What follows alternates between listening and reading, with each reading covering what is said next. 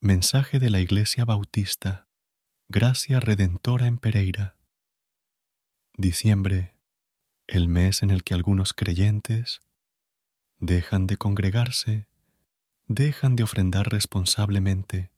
dejan de servir, dejan de lado los medios de gracia y sus devociones personales, dejan de imitar a Cristo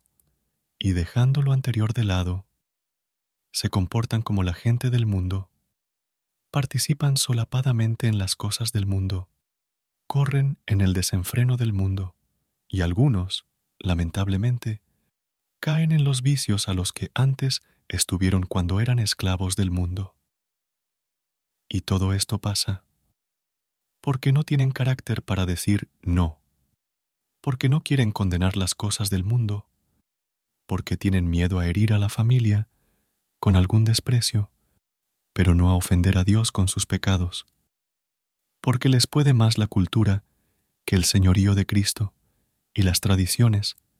más que sus palabras. ¿Cree usted que puede dejar de ser o de comportarse como cristiano en diciembre? Dios tenga piedad de la cristiandad moderna, aprecien la familia y cualquier tradición sana y lícita para nosotros como creyentes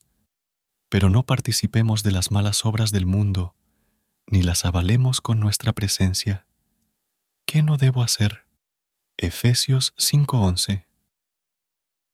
Y no participéis en las obras infructuosas de las tinieblas, sino más bien reprendedlas,